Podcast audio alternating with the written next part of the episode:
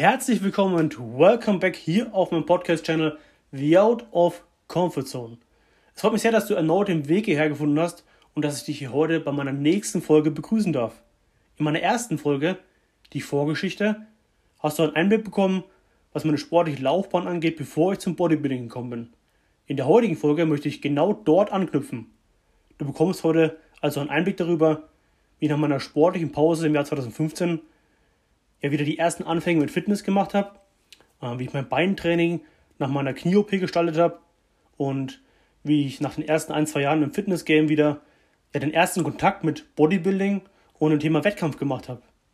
In diesem Sinne wünsche ich dir heute viel Spaß bei der Folge und ich würde sagen, wir starten auch direkt los. Let's go!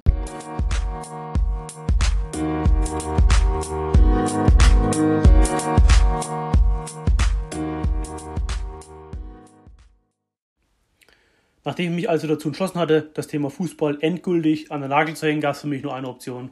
Wie in meiner ersten Folge erwähnt, war Sport schon immer ein wichtiger Bestandteil in meinem Leben. Deswegen gab es die Option gar nicht, gar keinen Sport zu machen. Und da ich ja damals schon die ersten Anfänge mit Fitness gemacht habe, habe ich mich eben dazu entschlossen, okay, es ist Zeit für ein neues Kapitel im Leben, aber jetzt lege ich meinen Fokus 100% auf Fitness. Als ich dann 2016 wieder ja quasi von Null mit Fitness angefangen habe, gab es natürlich ja nicht so viele Informationsquellen, wie man sie eben heute vorfindet. Was auch meiner Meinung nach nicht unbedingt ein Nachteil gewesen sein muss, denn ich bin der Meinung, dass ja gerade im Fitnessbereich oder egal wo ähm, man erst wirklich Bescheid weiß, wenn man es selber ausprobiert hat. Also quasi nach dem Motto Learning by Doing nur. Ähm, Im Vergleich zu heute ja, gibt es ja quasi Informationen wie Sand am Meer. Die Person sagt das, Person Y sagt das, Person X sagt das. Und das sorgt auch viel für Verwirrung. Und im Endeffekt muss man ja einfach versuchen, neutral zu bleiben und sich seine Informationen rauszupicken. Aber im Endeffekt muss man es einfach selber ausprobieren. Eben schauen, was bei einem selber funktioniert. Denn nur was bei, bei Person X funktioniert, muss nicht bei einem selber auch funktionieren. Ähm, deswegen ist einfach, kann ich nur jedem ans Herz legen, dass man eben ja, sich, sich äh, informiert, klar, keine Frage, ähm, über die Basics, aber ähm, ähm, ja, letzten Endes muss man erstmal selber viel ausprobieren und eben schauen, was bei einem selber funktioniert, weil jeder Körper ist unterschiedlich und eben so schaut es aus. Wenn ich mich also zurückerinnere, damals waren meine ja, Informationsquellen ähm, Foren wie ja, Team Andro zum Beispiel, das ist ein bekanntes Forum und ja, für damals bekannte Fitness-YouTuber, sage ich mal, wie Flavio Simonetti, Karl S., Patrick Reiser, äh, Goku Fitness oder da auch schon die ersten Anfänge von Brosep.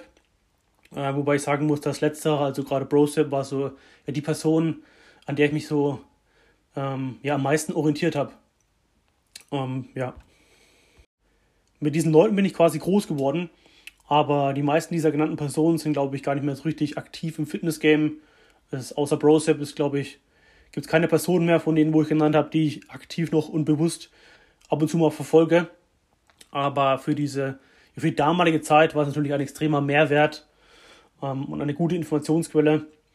Und da habe ich mir eben das erste Wissen angeeignet rund ums Training. Das heißt, Trainingsplangestaltung, welche Trainingssplits gibt es, wie soll man die Übungsauswahl gestalten, in welcher Rep-Range macht man die meisten Gains. Ich glaube, das sind heute noch auch noch Fragen, die die meisten beschäftigen, dass man einfach ja, quasi googelt, was ist der perfekte Trainingsplan und den macht man dann einfach. Aber wie oben schon mal erwähnt, es gibt nicht den perfekten Trainingsplan. Man muss es einfach ausprobieren, was bei einem selber funktioniert. Ähm, genau, und was das Thema Ernährung angeht, habe ich dann damals die zum ersten Mal äh, gelernt, was, was der Kalorienbedarf ist, äh, wie man den berechnet. Ich habe dann eben Dinge gelernt, wie was eine Makroverteilung ist, ähm, wie man eben seine Makros verteilt am besten. Ähm, das heißt, wie viel Eiweiß man essen soll, wie viel Carbs und wie viel Fett. Und Genau, also ich habe das Thema schon sehr ernst genommen und habe mich dann eben auch bewusst und intensiv mit dem Thema Fitness auseinandergesetzt. Ich muss aber zugeben, dass mich, dass mir diese Leute zwar viel gelehrt haben, dass ich mir viel Wissen aneignen konnte. Als Anfänger war das natürlich sehr hilfreich, aber dass mich diese Leute nicht wirklich motiviert oder inspiriert haben, schlussendlich Bodybuilding zu betreiben. Das soll jetzt in keiner Weise irgendwie abwertend oder negativ klingen, aber das, was damals schon das Feuer mit entfacht hat, das waren diese krassen Bodybuilder, wie man sie von Mr. Olympia kennt. Das heißt, Leute wie Arnold Schwarzenegger, Ronnie Coleman, Flex Wheeler, Markus Rühl, Dennis Wolf, Dexter Jackson oder wie sie alle eben hießen. ähm, eben diese Athleten, die diesen unnatürlichen und extremen, krassen Look hatten, äh, dieses Extreme hat mich damals schon sehr inspiriert und deswegen bin ich auch froh und glücklich darüber, frühzeitig mit dem YouTube-Channel Machiavelli Motivation in Kontakt gekommen zu sein. Dann damals schon vor jedem Training die Videos reingezogen und selbst heute noch vor meinen Workouts schaue ich mir die Videos regelmäßig an. Und ich bin einfach begeistert, dazu, bin ich, dazu, äh, dazu stehe ich, da bin ich ehrlich. Ähm, aber das soll nicht heißen, dass ich selber so aussehen möchte. Also ich persönlich möchte nicht so aussehen wollen, weil meine Gesundheit ist mir einfach viel wichtiger. Ähm, aber ich stehe dazu, wenn ich sage, ich finde diesen Look einfach extrem inspirierend. Und ich finde es krass, wenn das jemand macht und einfach drauf hat und es einfach krass ausschaut. Und ja, ich denke mal, du weißt, was ich meine, worauf ich, auch, worauf ich hinaus möchte. Ähm, mir persönlich ist auch nicht wichtig, ob jemand ja, sich entscheidet nachzuhelfen oder eben den Lifetime-Netty-Weg geht. Ähm, weil Bodybuilding ist mehr als Stoffer oder Netty sein. Bodybuilding ist eine Lebenseinstellung, ganz egal, ob man nachhilft oder nicht. Die Entscheidung muss jeder für sich selber treffen. Und mir persönlich ist nur wichtig, dass man eben dazu steht, was man macht ähm, und am Ende vom Tag eben anderen beziehungsweise sich selber am Ende vom Tag nichts vormacht und dass man am Ende vom Tag eben auch noch in den Spiegel schauen kann. Um darauf zurückzukommen, wie ich dann eben damals angefangen habe zu trainieren, das war eigentlich ja ganz klassisch. Ich habe damals angefangen mit einem ja, typischen Fünfer-Split. Das heißt, jede Muskelgruppe einmal in der Woche komplett zerberstet, bis zum geht nicht mehr. und bin aber dann recht schnell umgeswitcht auf Push-Pull-Legs oder auf Oberkörper-Unterkörper.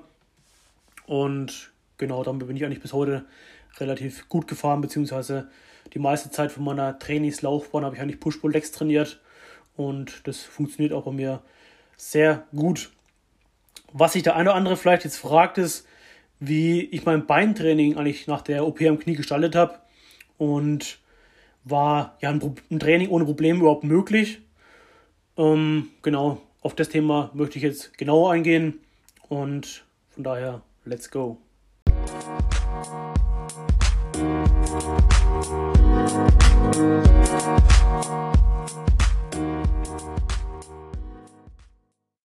Wie ich in meiner ersten Folge angesprochen habe, hatte ich eben damals das Patellasehnensyndrom, was bei einer Überlastung auftreten kann. Aber da ich ja das Thema Fußball an den Nagel gehängt hatte, war das Thema Überlastung erstmal vom Tisch. Äh, was eben was aber nicht vom Tisch war, war einfach die Tatsache, dass mein, dass mein rechtes Bein bzw. mein rechter Oberschenkel, der Quadrizeps, Quadrizeps deutlich schmaler gewesen ist als der linke. Dementsprechend habe ich mein Beintraining so gestaltet, dass ich diese optische Disbalance äh, wieder ausbügeln kann.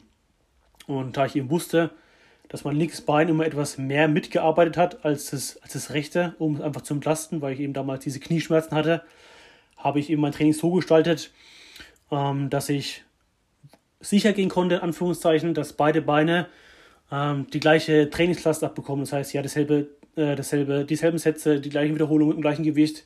Das heißt, ich habe sehr viel unilateral trainiert. Das heißt, Übungen wie Beinpresse, Beinstrecker habe ich sehr, sehr lange einbeinig ausgeführt. Natürlich hat das Ganze auch ja, Zeit in Anspruch genommen, ähm, weil ich sag mal, für gewöhnlich dauert ein Leg Day sowieso länger als eine andere Session. Also mir ist es eben der Fall so, dass gerade der Leg Day mehr Zeit in Anspruch nimmt als andere Sessions und dann, wenn man eben auch unilateral trainiert, nimmt es einfach ein bisschen mehr Zeit in Anspruch, äh, wie als wenn man einfach normal trainiert. Aber ich muss dazu sagen, es war es mir wert und es hat geklappt. Mein Plan ist aufgegangen. Ähm, die Disbalance hat sich dann auch mit der Zeit gelegt. Und was mir auch extrem Freude bereitet hat, war einfach, dass ich schmerzfrei trainieren, trainieren konnte. Und ja, in, im Laufe der ersten Wochen und Monate hat sich dann auch einiges getan, natürlich. Ähm, der sogenannte Muscle Memory Effekt hat sich dann wieder bewahrheitet. Äh, Muscle Memory Effekt bedeutet einfach, dass eine Muskulatur, die man schon mal, die man schon mal hatte, wie in meinem Fall eben durch diese ja, ähm, ja, sportliche Phase vor meiner OP, hatte ich ja schon ein bisschen Muskulatur antrainiert, dass eben diese Muskulatur, ähm, wenn man es immer verloren hat, Anführungszeichen, wie in meinem Fall durch die sportliche Pause, ja schneller wieder zurückkommt, beziehungsweise schneller wieder aufgebaut ist, ähm, als wenn man einfach komplett neu als Trainingsanfänger ins Gym geht und von null anfängt zu starten. Genau. Wenn ich an diese Phase vom Leben, wenn ich diese Phase vom Leben beschreiben würde, dann würde ich sagen, dass mir das Thema Training schon, schon sehr wichtig war. Aber andere Dinge wie am Wochenende mal um die Häuser ziehen, öfters mal essen gehen oder allgemein das Thema Essen, diese Themen waren mir eben auch wichtig. Ich war dann natürlich immer dieser Typ ganz oder gar nicht, beziehungsweise bin ich auch heute noch. Aber das heißt eben, wenn es dann eben hieß, okay, wir gehen am Wochenende feiern, dann ist man eben auch feiern gegangen. Dementsprechend war ich am Tag danach zu 99,9% trainingsfrei. Ich glaube, ich war einmal an einem Tag nach dem Feiern trainieren und ihr könnt mir glauben, das war ja wenig produktiv. Und was das Thema Essen angeht, kann ich nur sagen, dass ich einfach Essen über alles liebe. Ich kann Unmengen essen, wirklich. Ähm, ich kann es ich kann's gar nicht in, in, Worte fassen, wie ich Essen verschlingen kann und mir überlege, habe ich gerade eben schon gegessen oder nicht. Ähm, ist eigentlich sehr beängstigend manchmal. Aber dementsprechend war ja damals das Thema Tracken überhaupt kein Thema für mich, weil ich eben auch wusste, ich esse sowieso genug. Die Waage und ich waren also keine Freunde. Das war mir aber zu dem damaligen Zeitpunkt äh, weniger wichtig, weil, wie gesagt, das Training ist gelaufen und gegessen habe ich sowieso genug. Äh, von daher war das für mich in Ordnung, dass ich einfach lange Zeit einfach auch zu viel KFA hatte, wobei ich das zum damaligen Zeitpunkt jetzt nicht als zu viel KFA gesehen habe. Aber das war mir zu dem damaligen Zeitpunkt war mir einfach wichtiger, dass das Training läuft. Und da war die Ernährung mehr zweitrangig. Ich erinnere mich auf jeden Fall gerne an die Anfangszeit zurück, mal die Anfang, Anfänge wieder im Gym. Äh, mein damaliger Trainingspartner, Grüße gehen raus an dich, Nico, und ich, wir haben damals wirklich jedes Training krass zelebriert. Äh, wir haben echt vor jedem Training immer Machiavelli Motivation Videos reingezogen, uns gegenseitig hochgepusht, haben uns dann vom Gym getroffen. Ich bin meistens zu spät gekommen, shame on me. Und dann gab es oben bei uns im Gym mal so einen Tisch, haben uns hingesetzt, haben unseren Pre-Workout Booster inhaliert, haben das Training durchgesprochen und haben wirklich kein Auge trocken gelassen beim Training, war immer kompletter Abriss. Es war eine sehr, sehr geile Zeit. Und genau.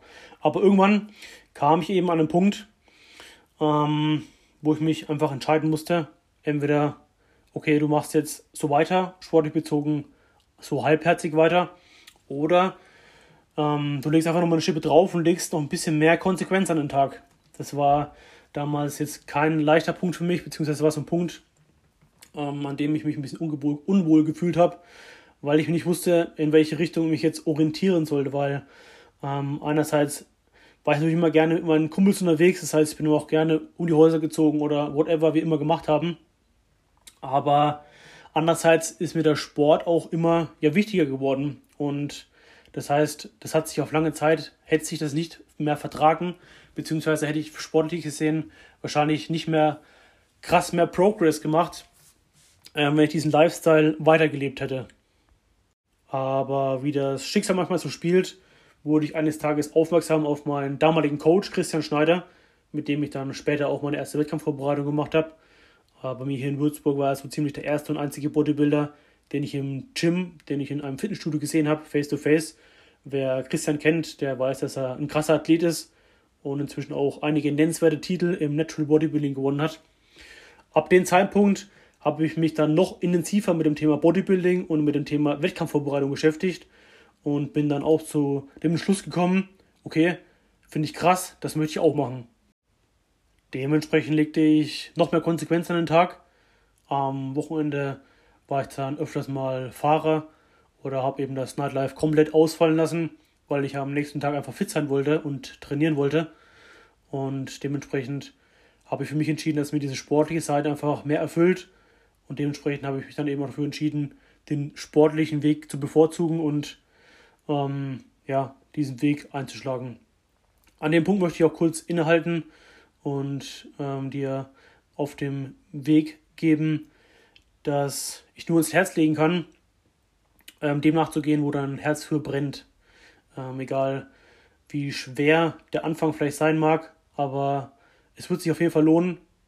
Ähm, trau dich auf jeden Fall auch mal gegen den Strom zu schwimmen und anders, anders zu sein als die anderen oder anders zu sein, als man vielleicht sein sollte, Anführungszeichen, wie was andere Leute von einem denken oder möchten. Ähm, trau dich auch mal anders zu sein und eben auch das zu machen, worauf du Lust hast, weil am Ende vom Tag zählt nur das, was dich eben selber antreibt und glücklich macht. Und du darfst nicht vergessen, du hast nur dieses eine Leben, also vergiss es auch nicht zu leben. Ähm, letztendlich habe ich dann eben, wie gesagt, für die sportliche Seite entschieden. Und ich kann auch nur betonen und unterstreichen, dass ich bis heute keinen Tag bereut habe, diesen Weg eingeschlagen zu haben. Und man sagt ja öfters gerne, wo sich eine Tür schließt, öffnet sich eine neue. Das gilt für viele Bereiche im Leben, eben auch für Mensch, Menschen, die durch eine Entscheidung, die man trifft, vielleicht dann keine Rolle mehr im Leben spielen.